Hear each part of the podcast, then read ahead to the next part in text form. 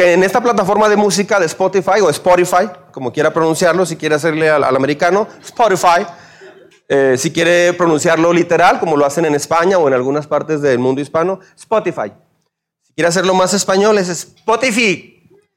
Este, ah, países que nos están escuchando. Yo quiero ahorita enviarle un caluroso ah, saludo a todas las personas de los siguientes países. Por favor, un aplauso para todos ellos.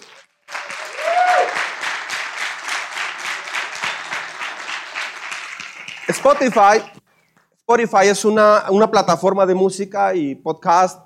Entonces, voy a, voy a mencionar ah, el, país que, el segundo país que más eh, descargas de la predicación tiene es Bélgica, especialmente en Bruselas, Brasil, Ecuador, México, eh, con muchas ciudades, lo vamos a mencionar más adelante, Santo Domingo, eh, Perú, Portugal, España ocupa el tercer lugar, son más de 30 ciudades en España. Estados Unidos, Reino Unido, Uruguay, Venezuela, Argentina, Austria, Angola, Andorra, Algeria, Bolivia, Canadá, Chile, Colombia, Costa Rica, Cuba, Dinamarca, República Dominicana, Ecuador, El Salvador, Francia, Alemania, Gibraltar, Grecia, Guatemala, Honduras, Irlanda, Italia, Martinica, Marruecos, Países Bajos, ah, Antigua Holanda. ¿Saben por qué ya no le dicen Holanda? Porque eh, se sentían ellos mal porque les decían, ¿sabes qué? Holanda regando aquí, Holanda regando. Entonces mejor Países Bajos. Es que si no decía esa broma me iba a soltar llorando. Nicaragua, Panamá, Paraguay, Rumania, Senegal, Serbia, Sudáfrica, Túnez, Ucrania. Le damos un aplauso a Dios por esto.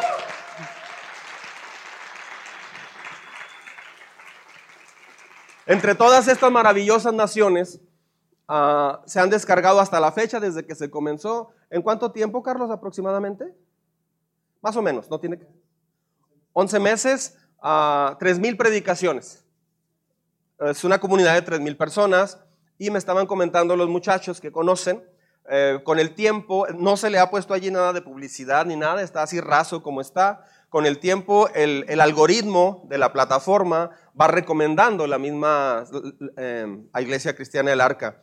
Uh, esté en cualquier parte del mundo donde usted esté, yo quiero decirle lo siguiente, usted que nos está escuchando en cualquiera de estas naciones, que no, no solamente están escuchando y no, no estamos predicando para una iglesia física aquí solamente, en realidad siempre hemos orado por las naciones.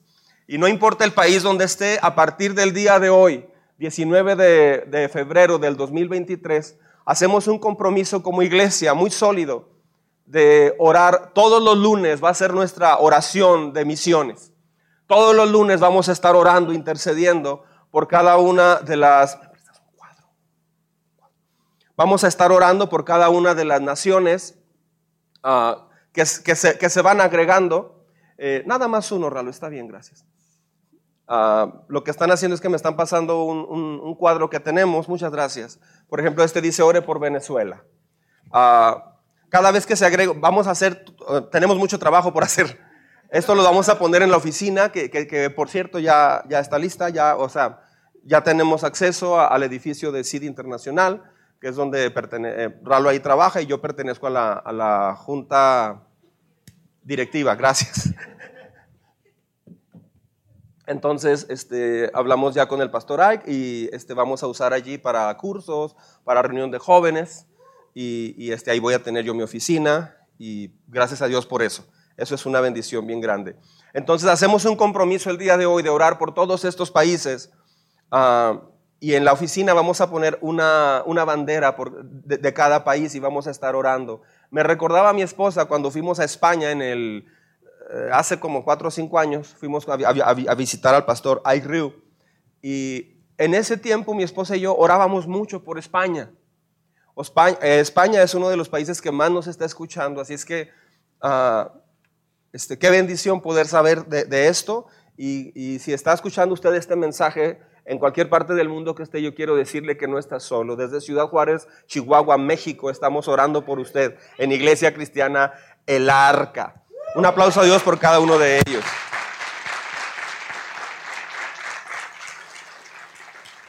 Esperamos, esperamos milagros, esperamos milagros y, familias restauradas en cada una de estas naciones a través de siervos de Dios, mujeres y hombres de Dios que van a hacer este trabajo maravilloso de alcanzar a los que todavía no tienen una relación cercana con Jesucristo.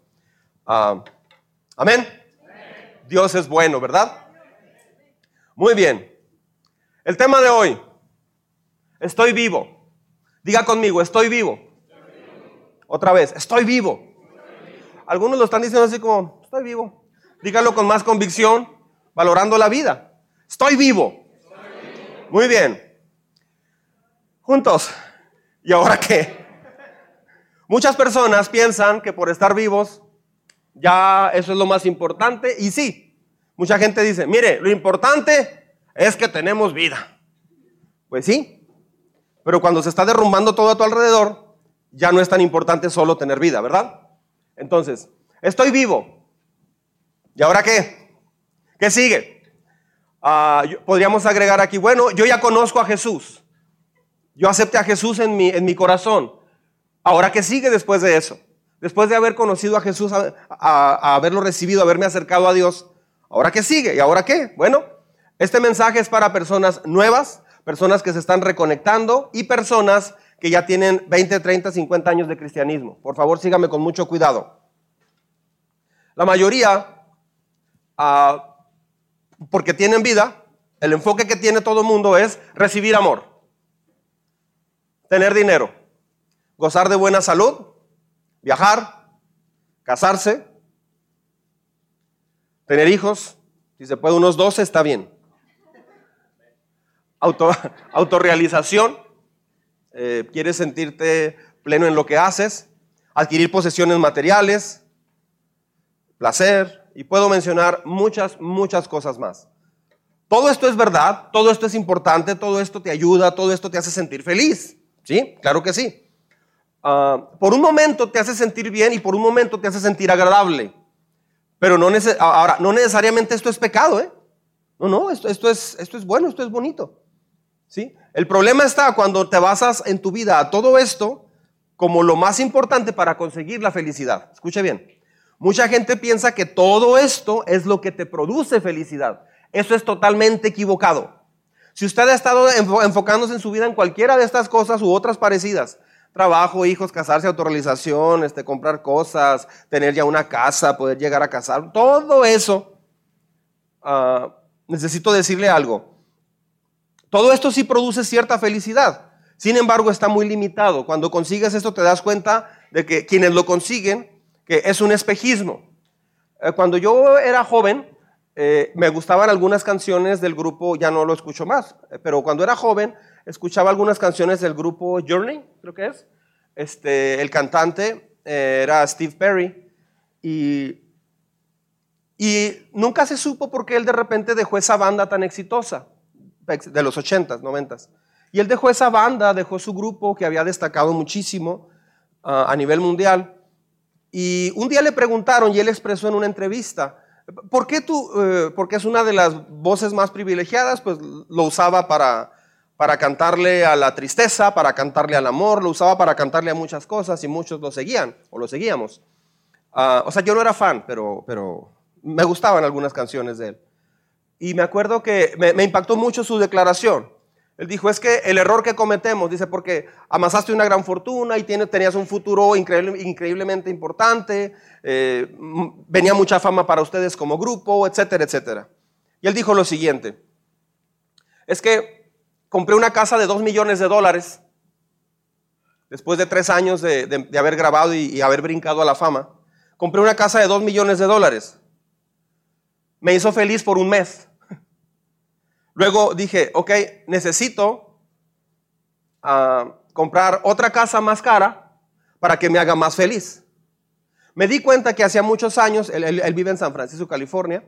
Dice, aquí las casas, una casa mediana barata, allá vale 200 mil dólares, es carísimo allá. Dice, la casa que yo tenía, una casa sencilla de 200 mil dólares, aquí sería una casa muy, muy bonita, muy cara, pero allá es algo, no sé, así. Y él dijo, ni la casa de 2 millones me hizo más feliz que la casa que tenía al principio, ni la mansión de 7 millones de dólares que compré después. Así es que me di cuenta que todo lo que estaba haciendo no estaba en el sentido correcto, en el camino correcto.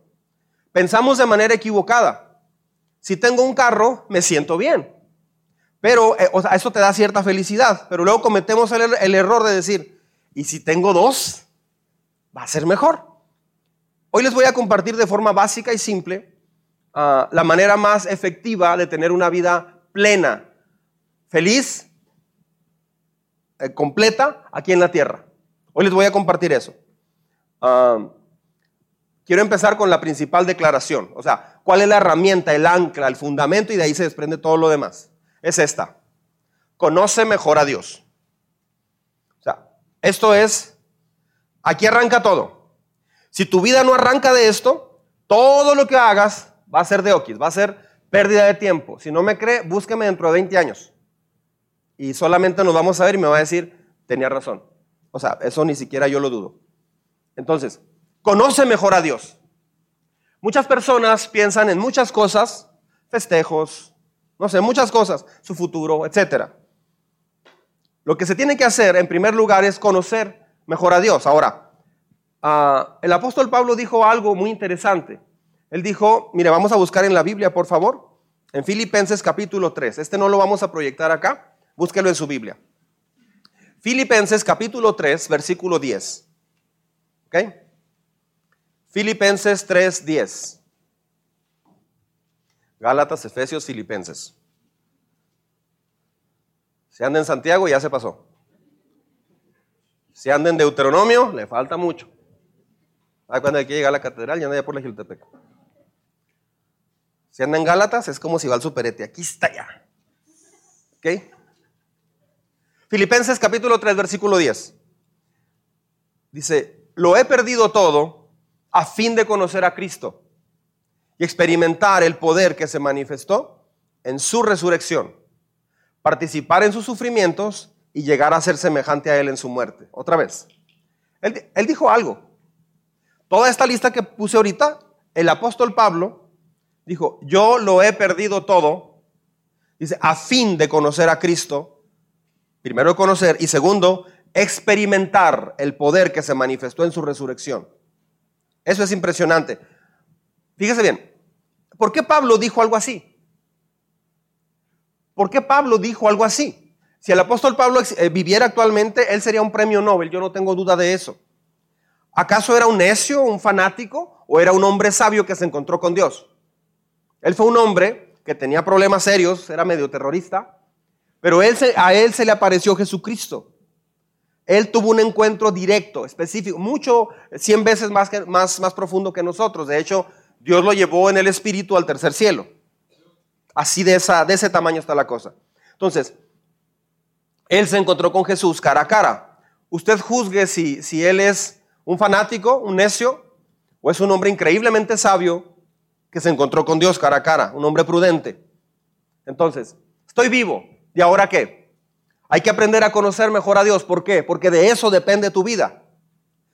Tu vida no depende de trabajo, posición económica, no depende de tu puesto de trabajo, no depende del grado de estudios, no depende de cuántos hijos tengas, no depende si puedes viajar o no puedes viajar, de cuánto ahorro tienes. Tu vida no depende de eso. Tu vida no depende del esfuerzo diario que haces. Tu vida se va se deriva solamente de una raíz, solamente conocer más a Dios o desconocer a Dios. Solamente son dos opciones.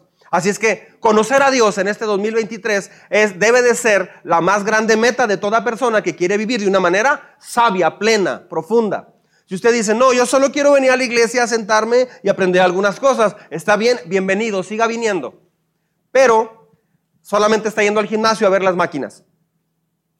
Ah, estoy vivo y ahora qué? Bueno, primera verdad profunda.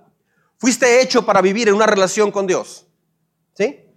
Fuiste hecho, o sea, Dios te hizo para vivir una relación con Dios. No te hizo para ir a la escuela, en primer lugar. No te hizo para eh, casarte, para tener hijos. Eso no fue lo primario para lo que Dios te hizo. Es, todas estas cosas son bendiciones y son regalos. Pero eso no es para lo que Dios te hizo. Bueno, yo ya soy cristiano. Ah, Yo ya tengo una relación con Jesús. No estoy hablando solo de una relación con Jesús. Estoy hablando de relacionarte más profundamente con Jesucristo. Son dos cosas totalmente distintas. No sé si me explique. Es como si tú te casas, te casas con Lola y te enamoraste de Lolita, te enamoraste perdidamente y te casas con ella. Luego, eh, este, dices, pues ya estoy casado con ella. Ya vivimos juntos. Eso era, eso era todo lo que yo quería. ¿Será? ¿Así es el matrimonio?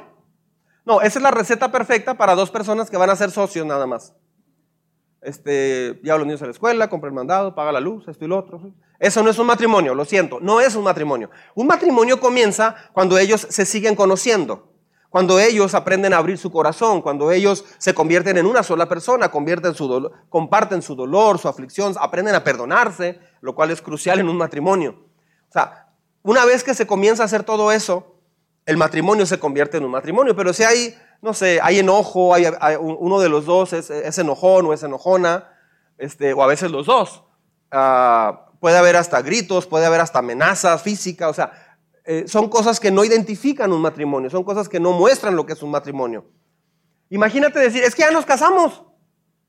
¿A poco eso es una relación? Una cosa es tener una relación formal y tienes un contrato de matrimonio, tienes un acta de matrimonio y ya. Este, y otra es estar enamorando y enamorado de tu pareja. Son dos cosas totalmente diferentes. Escúcheme muy bien, por favor.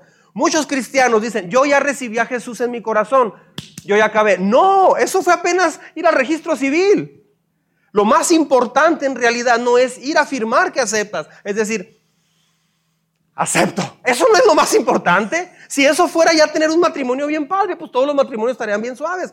¿Por qué cada vez aumenta la tasa de divorcios en México? ¿Por qué? En Estados Unidos anda en el 55% y México anda en el treinta y tantos por ciento. O sea, ahí los vamos alcanzando. Este, ¿Por qué? Porque la gente piensa que me voy a casar y esta persona me va a hacer feliz. Y no necesito trabajar en mi... No, no necesito aprender en mi carácter, no, no, necesito trabajar en nada de lo mío. Yo ya firmé, traigo un cheque o, o, hago arroz o hago cena o comida y yo voy a trabajar o los dos vamos y regresamos eso es todo. Hay que tener hijos y a ver qué pasa. Eso no es un matrimonio, señoras y señores. Un matrimonio es cuando te dedicas a, sembrar en esa relación. La clave del hombre es, eh, el hombre necesita enamorar semanalmente a su esposa y ella igual a él. No es ella así como ponerse, a ver que él me enamore. No, o sea, ambos tienen que hacer su trabajo. Ella tiene que aprender a, aprender a trabajar en su carácter y él también. Entonces, Muchas personas piensan que la vida cristiana es justamente así. Yo me dedico solamente a, voy a la iglesia, pero no profundizo más con Dios. Eso es un error garrafal. ¿Por qué? Porque esa persona nunca va a conocer más de Jesús. Ah, la vida cristiana no consiste en pasar acá al frente, hacer una oración y sentarse por 30 años en la iglesia. Eso no es vida cristiana. Necesito decírselo porque lo amo, la amo mucho. Y la Biblia dice eso justamente. El propósito más importante aquí en la tierra es conocer a Dios. No, no, hacer pasar, no, no pasar a hacer una oración nada más. Es conocerlo diariamente, encontrarte con Él. Un avivamiento. Muchas personas están yendo eh, a la parte de Estados Unidos donde está viendo este, este avivamiento. Y ya están empezando a comentar. Dice, pues yo vi todo normal. yo, yo vi, no vi que mencionaran la Biblia casi. Hubo seis testimonios de unos jóvenes y no sé qué no, no, no vi muy, muy cristocéntrico lo que está pasando, pues cantan y adoran y todo, pero yo no percibí algo así increíble. ¿Sabe qué está pasando? Que esa persona dice, el avivamiento o la plenitud de Dios está en este lugar. No, Dios está en todas partes.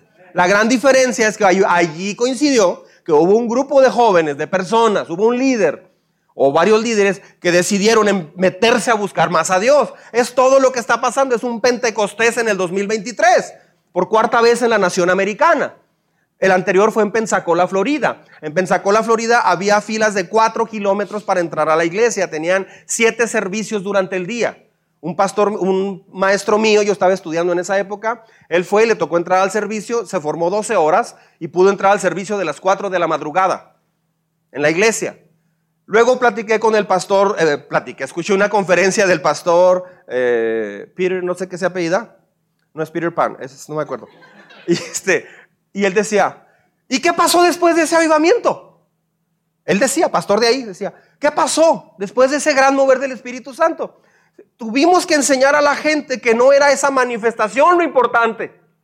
Tuvimos que enseñar a la gente a buscar a Dios a diario. Tuvimos que enseñar a la gente a arrodillarse, no en un lugar por un tiempo a orar, no, en su vida regular. Eso es avivamiento en la vida regular. Si una persona es sanada ahorita de parálisis, de cáncer, de lo que usted guste y mande, eso es importante, eso es impactante, claro que sí. Pero ¿qué escoges? ¿Un evento que va a ser increíble y se te puede olvidar o, lo dejas como algo muy bonito? ¿O una vida que aprende a buscar a Dios? Una vida que está conociendo más a Dios. Una vida que aprende a arrodillarse. Un hombre que aprende a arrodillarse. Un hombre que aprende a sentir a Dios, a, cantarle a Dios ahí en su casa. Eso es avivamiento en su más alta expresión. Un carácter transformado viene de una persona que está conociendo más a Dios. En esta iglesia justo enseñamos eso. Claro que, eh, eh, ¿cómo diré? Nunca vas a estar lleno y pleno hasta que no llegues a ese punto donde estás conociendo más a Dios. Que esta semana usted conozca más a Dios que la semana pasada. Si cada semana usted sigue igual y no va creciendo, por mucho que usted ore en lenguas, por mucho que usted dance, por mucho que usted diga, oh, aleluya, por mucho que haga muchas cosas así, gracias, mijo. Este, por mucho que lo chipleen tanto, este, ah, por mucho que pasen todas esas cosas, Tú necesitas tener un momento a solas con Dios. Necesitas aprender a entrenarte, a ser transformado en tu carácter. ¿Me estoy explicando? Ah, si fallamos en conocer a quien nos creó y nos regaló este planeta, estamos cometiendo un gravísimo error. La felicidad se encuentra en conocer mejor a Dios cada día. ¿Me dejan repetirlo? La felicidad y la plenitud de vida viene cuando conoces a Dios mejor cada día. ¿Sí? El apóstol Pablo dijo lo siguiente inspirado por el Espíritu de Dios. Lo que quiero es conocer a Cristo y experimentar el poder de su resurrección. No basta con haber pasado al frente, no, no basta con haberse bautizado. Eso, eso es lo básico, eso es decir, acepto. Pero el matrimonio no es eso. Es más, ¿en cuántos, ¿en cuántos minutos dices eso? La boda, al siguiente día de la boda, ¿qué pasó? Mi esposa y yo cuando fuimos de luna de miel, allá nos enojamos. Estábamos en Cancún ¿Sí fue en Cancún, hija? ¿Sí, Estábamos en Cancún. Cancún, Lele, ¿cuántos días fuimos? Estuvimos dos semanas completas de luna de miel en Cancún. bien padre. Pero tuvimos algunos desacuerdos en plena luna de miel. Entonces yo decía, ¿qué pasó? Si en la boda yo estoy, Señor, gracias, porque me permites casarme con esta princesa tuya. Gracias por, wow, Señor tan linda. Gracias. Dije, ya la hice porque ya dijo que aceptaba. Antes de la boda no llegaba la limusina, rentamos una limusina, esas que para lavarlas duras dos horas. Y, no llegaba, y ahí estaba, híjole, tanto que nos costó ese carro, salimos. Hasta que llega, me dijeron, ya llegó. y viene Perla ahí. Este, era tan, era tan grande y tan especial, tan importante para mí, que desde que yo la conocí, yo me quería casar con ella. A ella le llevó tiempo porque la fui asustando en varias ocasiones, sobre todo cuando le dije que iba a ser pastor. Este, uh, pues, eh, se asustaba la hermana, ¿verdad? Este, pero la boda no, no, no, no, fue eso. Ahorita estamos por cumplir, estamos a punto, uno, a días de cumplir, este, días y horas de cumplir 29 años de casados. Si Dios nos permite, el próximo año vamos a tener nuestras bodas. No sé de qué metal son. Es que es plata la que sigue cinco años. ¿Cuál es, Luis? ¿Tú que sabes mucho de esas cosas? Ah, eh, el de las manos, así, ¿cómo se llama? El de Wolverine. Amadantium. son bodas de Amadantium. Este, uh, si Dios nos permite, el próximo, ahí por el 6 de marzo, vamos a tener nuestras bodas de 30 años en el Salón de las Anitas.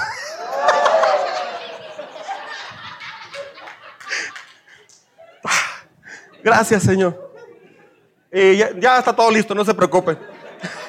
No se van a robar baterías, no va a pasar nada, todo privado y toda la cosa bien suave. Ok, este, si no conoces tu propósito, Vas a terminar con tu vida a la deriva. Eso es bien frustrante. Dios no te creó nomás para decir, sí, recibo a Jesús. ¿Y ahora qué sigue? Si te fijas después de recibir a Jesús, te dura algunos minutos y horas la emoción. Pero con el tiempo te puedes descuidar y llega el trabajo. Como Jesús dijo, la parábola del sembrador. El trabajo, los afanes, la preocupación, el amor por el dinero, bla, bla, bla te empieza a apagar tu corazón que sabe escuchar. ¿Por qué cuando llegaste escuchabas y te gozabas tanto? ¿Y ahora qué pasa? Lo que pasa es que dejaste de escuchar porque te fueron ahorcando las espinas y las piedras y todo lo que hay alrededor y ya no tienes ese corazón dispuesto para escuchar, ya no estás creciendo en tu relación personal con Dios. Si, usted no conoce todavía a Jesucristo a fondo y, usted viene a esta iglesia regularmente o está viniendo a partir de hoy o estos días, le quiero decir esto.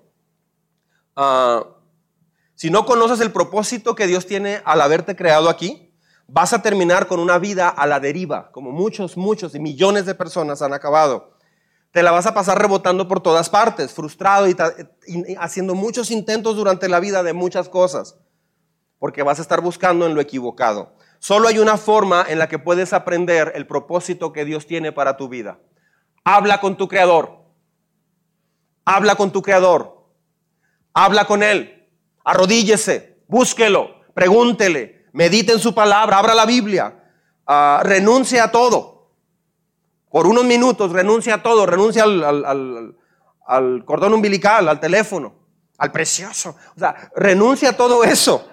Ah, muchos tratan el, teléfono como mi precioso, como, como el, el, el, del Señor de los Anillos. ¿Dónde está? No encuentro mi cargador. ¿Dónde está? Alguien lo agarró. Alguien, familia, espérense. Papá, cancela la junta con el gerente, todo. ¿Dónde está mi cargador? O sea, eh, cancele algunas cosas. Métase a orar. Vuelva a hablar con Dios. Busque a Dios. Algunas veces las personas te dirán que eh, tú tienes que conocer tu propósito conociéndote a ti mismo. Eso no funciona. Búscalo dentro de ti. Mí mismo.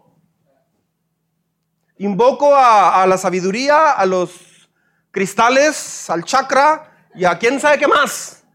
Que la alineación de los planetas me permita interiorizar y conocerme. Escuche, ya lo intenté y muchos lo hemos intentado, no funciona. Si quieres seguirle dando, dele. Nos vemos en 30 años. Pero eso no funciona, porque no te creó ni un planeta, no te creaste tú mismo, te creó Dios. Fue Dios quien me formó en el vientre de mi mamá. Yo no vengo del chango. Dios me creó. Entonces, si algo tienes que hacer es conocer a quien te creó. ¿Sí? Por cierto, los monos hasta la fecha tienen monitos. No ha nacido ni yo ni Oscar de un monito. Ni hay algo intermedio, ¿no es cierto? Fuiste creado en el vientre de tu mamá por Dios que te ama y tiene un propósito para tu vida. Nunca conocerás el propósito para tu vida hasta que creas en Jesús, porque Él es tu creador, Él hizo todo para ti. La Biblia dice, conmigo por favor en voz alta, pero en voz alta, ¿sí? Dios creó todo lo que existe, hasta ahí. ¿Se, da cuenta lo que estamos leyendo? Otra vez, juntos. Dios creó todo lo que existe. Estoy leyendo Colosenses capítulo 1, versículo 16. Todo fue creado por medio de Él y para Él. Esto responde a la mayoría de las preguntas difíciles. ¿Y de dónde venimos? ¿Quién fue primero? ¿El huevo o la gallina? ¿De acuerdo a este texto? Fue la gallina. Ya se resolvió todo el problema que había. No, yo pienso que el huevo porque no, fue la gallina, dice la Biblia. Punto final. Creó las aves, creó los reptiles, creó las plantas, despegó el agua de la, eh, de la tierra, etcétera, etcétera. Solo hay un lugar para encontrar tu identidad y tu propósito en la vida. Y eso es a través de una relación personal con Jesucristo. Punto número dos. Conocer acerca de Dios no es conocer a Dios. Esto está bueno. Conocer acerca de Dios no es conocer a Dios. Lo he dicho antes, pero vamos a profundizar. Conocer acerca de Dios no es conocer a Dios. Hay una gran diferencia entre conocer sobre una persona y conocer a esa persona. Hay iglesias que, que lo que hacen, sígame con mucho cuidado, hay iglesias que lo que hacen es enseñar de Dios. No sé si me está explicando. Sígame con mucho cuidado. muchas iglesias enseñan o hemos enseñado a, conocer acerca de Dios. Tienes estudios bíblicos, tiene, o sea, la gente sabe las parábolas de Jesús, conoce la historia del Antiguo Testamento, o sea, conoces de Dios. Ah, no, si mira, es que la cena del Señor es esto. Y piensan, confunden que conocer todo eso es conocer a Dios. Yo lamento mucho si usted creció en una iglesia donde conoció de Dios, pero no le enseñaron a conocer directa y personalmente a Dios. No somos una iglesia que habla acerca de Dios solamente. La base eh, principal, la, la visión de esta iglesia es enseñarte a encontrarte con Dios, no conocer de Dios. Yo puedo traer una fotografía de mi papá, pero es muy diferente ver la fotografía a estar platicando con él, viendo el Super Bowl. Es muy diferente eso, totalmente distinto. Muchos cristianos se han extraviado porque piensan que la vida cristiana, es más, han venido un tiempo acá o a una iglesia y dicen, pues yo fui, pero no siento nada, porque piensas que por ir el domingo ya conoces de Dios y eso es todo. No, encuéntrate con Dios, encuéntrese con Dios, no deje perder un solo día más, Dios te está esperando. Dios puede hacer en pocas semanas lo que no vas a hacer en años. Ah, necesitas la oración, necesitamos la oración. Ah, entonces si no oro me va a ir mal. lo que haces te va lo que te va a habilitar para todo lo que haces es tu tiempo con Dios. Es buscar al Señor. Entonces todo lo que haces va a tener mucho sentido. De otra forma, vas a hacer y hacer y hacer cosas. Hay personas que dicen, voy a cambiar de la ciudad. ¿Por qué? Pues porque tengo que hacerlo. ¿Pero por qué? ¿Cuándo le preguntaste a Dios? ¿A dónde te vas a mover? ¿Realmente te van? ¿Es, voluntad de Dios? Mucha gente no ha entendido eso hasta la fecha. Eh, muchos cristianos en el mundo dicen, no, pues es que me tengo que cambiar por esto y dan una razón eh, económica, de lo que sea. Pero mucha gente ni siquiera le pregunta a Dios. Ni siquiera le pregunta a Dios, Señor, ¿qué quieres que haga? O sea, conocen de Dios, pero no conocen todavía a Dios. No se han relacionado con Él. Es diferente cuando una persona diga, Dios me habló y quiere que me quede o que haga esto. Punto final. ¿Me estoy explicando? Son dos cosas muy diferentes. Somos una iglesia dedicada a que usted conozca a Dios, no solamente que conozca de Dios. ¿Me estoy explicando? ¿Me estoy explicando? Ah, México conoce mucho acerca de Dios, pero no conoce siquiera lo básico en relación personal con Dios. Hay religión y hay muchas cosas, pero no conoce a Dios México. En realidad, México no conoce a Dios, no sabe quién es Dios. Lo ven como alguien que está enojado, lo ven, no sé, de muchas formas. Muchos cristianos reciben a Jesús y hasta ahí llegan, como dije. Lo demás lo hacen como una escuela. Es decir, sígame. Se ponen a leer. Leen la Biblia. A ver. Leen la Biblia. Pero no entienden que la Biblia, o no, alcanzan a ver que la Biblia no es solamente leerla. La Biblia es una carta de amor que Dios te dejó, es, es una herencia que la abres y Dios te está hablando a través de la Biblia. No es un libro como cualquier libro, es un libro vivo, inspirado por el Espíritu de Dios. Te va a pasar que lees lo mismo 6, 10, 15, 20 veces, 100 veces y te habla Dios de manera distinta. Es increíble eso. Entonces, cuando abres la Biblia, no lo abra como una escuela, muchos así lo hacen. Lo leen, inclusive a veces mientras lo leen están pensando en qué resolver durante el día. Son los trabajólicos o los preocupólicos. Yo conozco a mi esposa, conozco a mis hijas, porque paso tiempo con ellas. ¿Sí me explico? Si yo fuera trailero, por ejemplo, pues creo que nunca nos pelearíamos casi. Pues, o sea, casi no tendríamos tiempo para... En la pandemia hubo muchos pleitos entre matrimonios. ¿Por qué cree? Mucha gente decía, es que ahora sí de plano hay que estar aquí en la casa con la señora. O sea, este... Y ella, ella también decía lo mismo. Sí, es que él trabajaba en el día y yo en la noche. Entonces, la llevábamos bien, estábamos bien acomodados. Estaban acomodados para no pelear. Pero eso no es un matrimonio, no es una relación. Ah, tengo una relación con mis hijas, con mi esposa. Se ha, vuelto profundo. ¿Por qué? Porque pasamos tiempo juntos. Ah, alguien me preguntó hace, hace, hace tiempo, ¿y qué siente ahora que se va a casar su hija y, la otra ahí también andan rondando, anda rondando una criatura? ¿qué, ¿Qué siente con eso? Le digo, la verdad sí es un sentimiento abrumador de tristeza, de melancolía, de sentimiento, porque me tocó enseñarles de Jesús, me tocó cargarlas, me tocó, ah, creo que eh, sin temor a equivocarme, por lo menos mi esposa y yo hemos tenido pláticas con ellas desde que nacieron hasta la fecha no sé si unas 5 o 10 mil horas o más, no sé. Muchas horas interminables. Escuche bien. La visión de esta iglesia, sígame con mucho cuidado, la visión de esta iglesia es precisamente que cada papá, cada mamá aprenda a pasar tiempo con sus hijos. Tal vez si yo dijera, no, no, pues ya, ya le tocaba, ya que se case, ya, eh, sí está bien, es un proceso, pero una parte está eso y la otra parte es un gozo indescriptible porque ahora ella tiene la oportunidad de poder ah, eh, hacer mejor lo que nosotros hicimos con ellas. Ah, pero si no hubiéramos pasado una relación cercana, no, no sería esto tan importante, tan, tan especial. Porque lo define la cercanía. Es igual con Dios. Si usted ve a Dios como el papá lejano, no, no, nunca va a entender por qué está aquí en la tierra y nunca va a experimentar el amor de Dios. Creo que ahí es donde tiene todo atorado mucha gente. Yo también estuve así, por eso sé del tema. ¿Sí? Ah, punto número tres. No conoces a Dios por accidente. ¿Ok? No conoces a Dios por accidente. Mucha gente va a donde hay un avivamiento y dice, a ver, a ver qué me toca.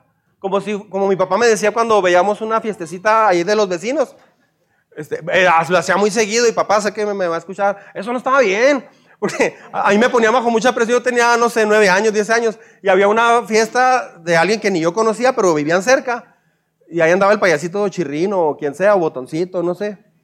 Y luego decía mi papá, ándale, arrímate, arrímate. No, papá, ni me conocen. Acércate, hombre, ¿qué tiene? No pasa nada. Este, un día los vecinos de enfrente tenían una carne asada. Pues, ¿qué crees que me dijo? A ver si te dan algo. O sea, ¿eso qué? Este, yo volteé, no, papá, me da vergüenza. Ándale, ve, hombre. Me da mucha vergüenza. Entonces, no, no conoces a Dios así como, a ver, aquí me acerco, a ver.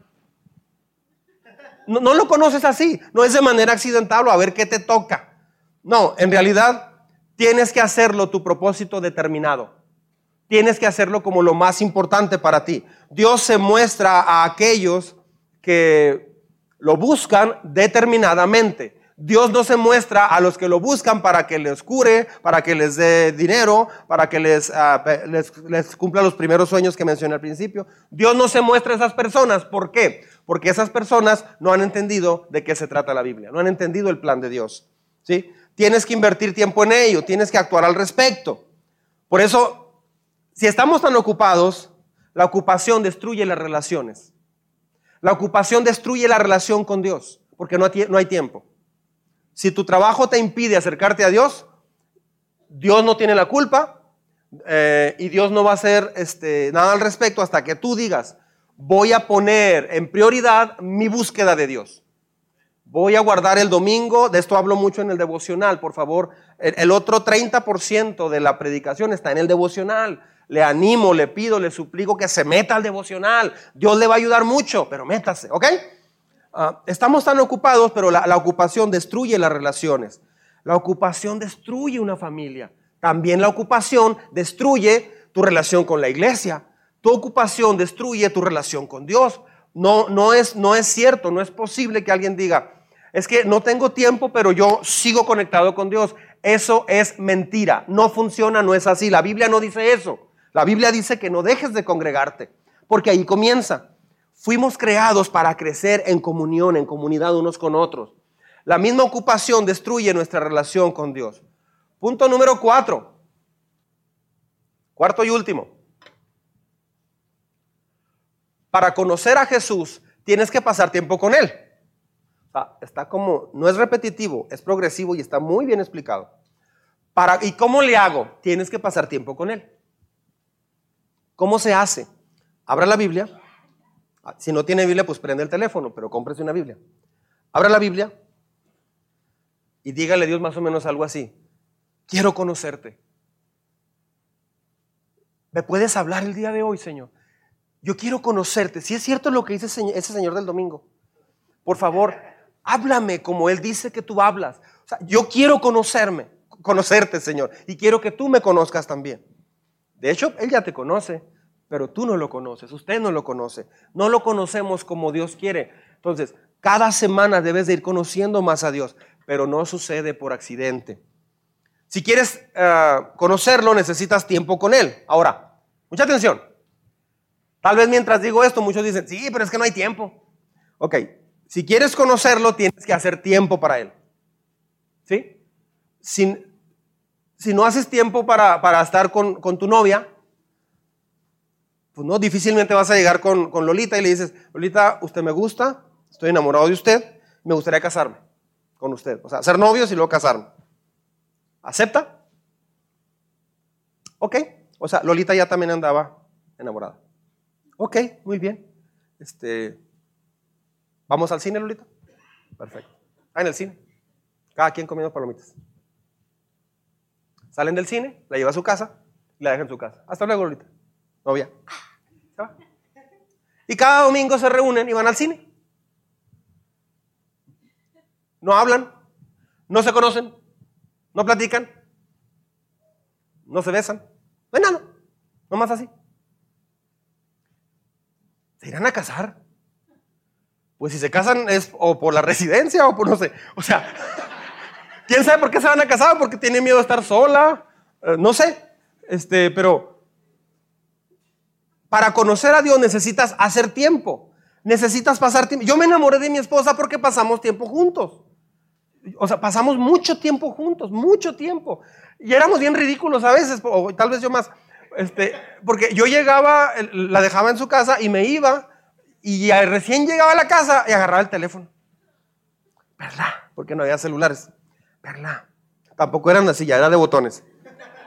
Y era inalámbrico, por cierto. Sacabas la antena de dos metros y andabas hablando. Tenía todo el techo rayado porque la antena estaba muy larga.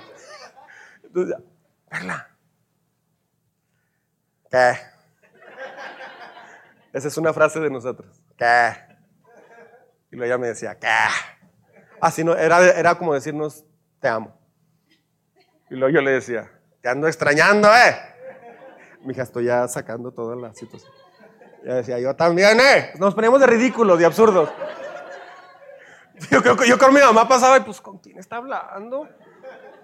Yo no le enseñé a hablar rancherito a mi hijo, ¿por qué? Entonces, pero acababa de llegar de verla y ya la extrañaba. Eso era bien, bien raro. Pues nos enamoramos cada vez más. De casados entras en periodos donde te absorbe la ocupación y el amor de repente, ¡pum!, empieza a bajar un poco. ¿Qué te está diciendo eso? Necesitas pasar tiempo con tu pareja otra vez. Necesitas en ese día ah, tomar un tiempito, orar juntos, conectarse con Dios, etcétera solamente se pare 15, 20, 30 minutos. Si puede más excelente, pero con 20, 30 minutos que se pare al día. Exclusivamente con Dios y para Dios. No, no, este, no viendo la tele, no con el teléfono así checando a Pati Chapoy o no sé quién. O sea, este, o sea, con respeto a Pati Chapoy no me refiero, o sea, viendo programas de, chisme. Viendo programas donde se habla del mundo artístico y se expresan cosas, ¿verdad? Ok. Este, sí, no, no. Ah, perdón. Pate Chapoy, te quiero mucho. Este, exclusivamente con Dios en la mañana, o sea, 30 minutos exclusivos para ti, Señor. Así. Perla se enamoró cuando le dije, mira, tengo una hora hasta que entre a mi clase de inglés, pero una hora puedes platicar conmigo toda la hora. soy, estoy para ti en esta hora. Perla se, sonrojó y se puso nerviosa, empezó a tartamudear. Tranquila, no me voy a ir, aquí estoy. Y así la fui conquistando poco a poco. Es media hora exclusiva para Dios. Media hora exclusiva para Él. Mi mente, todo es para Él. Asegúrese de no distraerse con nada. Manténgase tranquilo y ahí con Dios. Eso es clave. Amén. Amén. Muy bien. Póngase de pie, por favor. Señor, a partir de hoy yo quiero poner en mi más alta prioridad el buscarte. Porque quiero encontrarme contigo y quiero saber qué propósito tienes para mi vida. En lugar de yo estar buscando mis propósitos. Por otro lado, necesitas a Jesús. Muchas gentes dicen eso. Y eso es verdad, necesitas a Jesús. Pero yo le voy a decir rápido por qué necesitas a Jesús. Le voy a explicar en segundos por qué. Porque sin Él la vida no vale nada. Porque si no tienes a Jesús, no tienes nada. Si no tienes a Jesús, lo necesitas desesperadamente porque si sin Jesús en tu corazón, en el centro de tu vida, en un futuro vas a morir y te vas a dar cuenta que no vas a ir a la vida eterna con Él. Eso sí es un problema muy serio que no tiene solución. Todos los seres humanos, nadie tiene derecho a ir al cielo. Nadie tiene derecho a ir al cielo porque todos hemos pecado.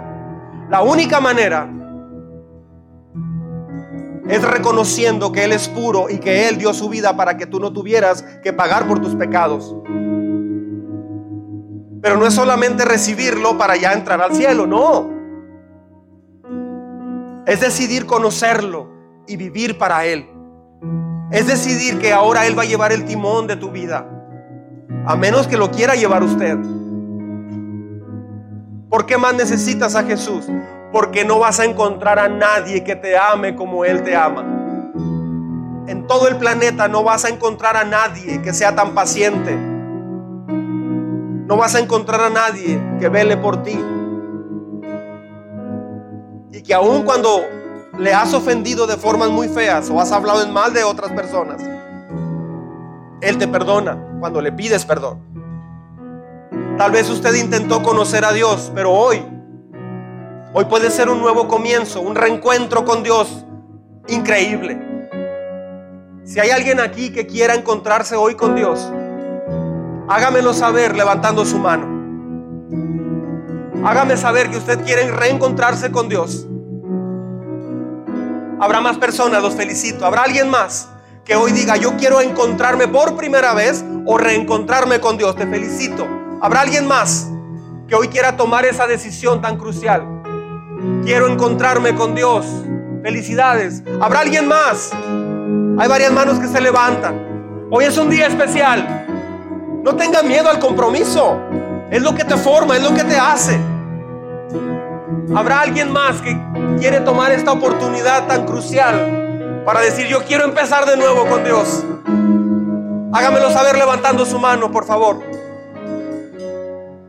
Muy bien, las personas que levantaron su mano, yo les invito a pasar acá al frente.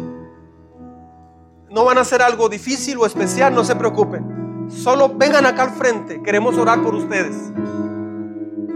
Queremos orar por ustedes. No les dé pena, vengan. A Jesús nunca le dio pena cargar la cruz del Calvario por ti. Pasamos por etapas donde nos vamos quedando rezagados de Dios. Hoy es tiempo de decirle, Señor, quiero conocerte más. Quiero conocerte más.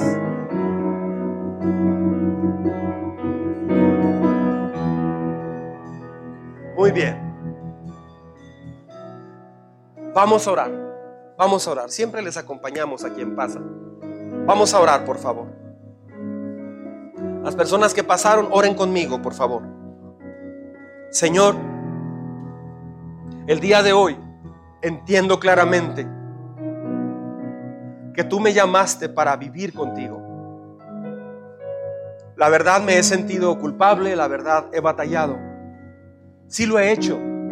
Sí te amo, sí quiero buscarte. Pero hoy, hoy comprendí que a veces solo conozco de ti. Y hoy quiero, Señor, a partir de hoy quiero hacer lo que a mí me toca para conocerte a ti. Tal vez leía la Biblia para información y aprender de la historia de lo que hiciste. Hoy quiero leer la Biblia para saber qué me dices a mí personalmente, para saber cómo es tu corazón, para saber lo que esperas de mí. Hoy, Señor, te pido que me enseñes a encontrarme contigo cada mañana. Enséñame a encontrarme contigo cada mañana. Te lo suplico, Señor. Enséñame a saber lo que quieres que haga. Enséñame a hablar contigo en la oración. Enséñame a adorarte, a bendecirte. Ayúdame a, a tener un nuevo comienzo contigo. Un fresco inicio contigo, Señor. Ayúdame a comenzar de nuevo. Ayúdame, Señor a resetear mi vida a tu lado. Te doy gracias por esta gran oportunidad. Gracias por lo que vas a hacer en mi vida. Ahora tú eres mi más alta prioridad, Señor. Voy a hacer de ti mi más alta prioridad. Muchas gracias, Señor Jesús. Amén. Amén. Así, así como estamos, nadie nos movamos. Así como estamos. Ahora yo invito a la congregación a que ore conmigo, a todo mundo, aún los que pasaron. Oren conmigo esta segunda oración. Señor, tú nos has traído hasta aquí como congregación con un propósito específico. Hoy te decimos gracias y te decimos sí a una vida de búsqueda, a una vida de oración, a una vida, Señor, de, de buscar tu voluntad en la Biblia. Como persona, Señor, dígale ahí en oración. Perdóname porque a veces mi búsqueda de ti es, se limita al domingo y algunos días. Pero todo el demás tiempo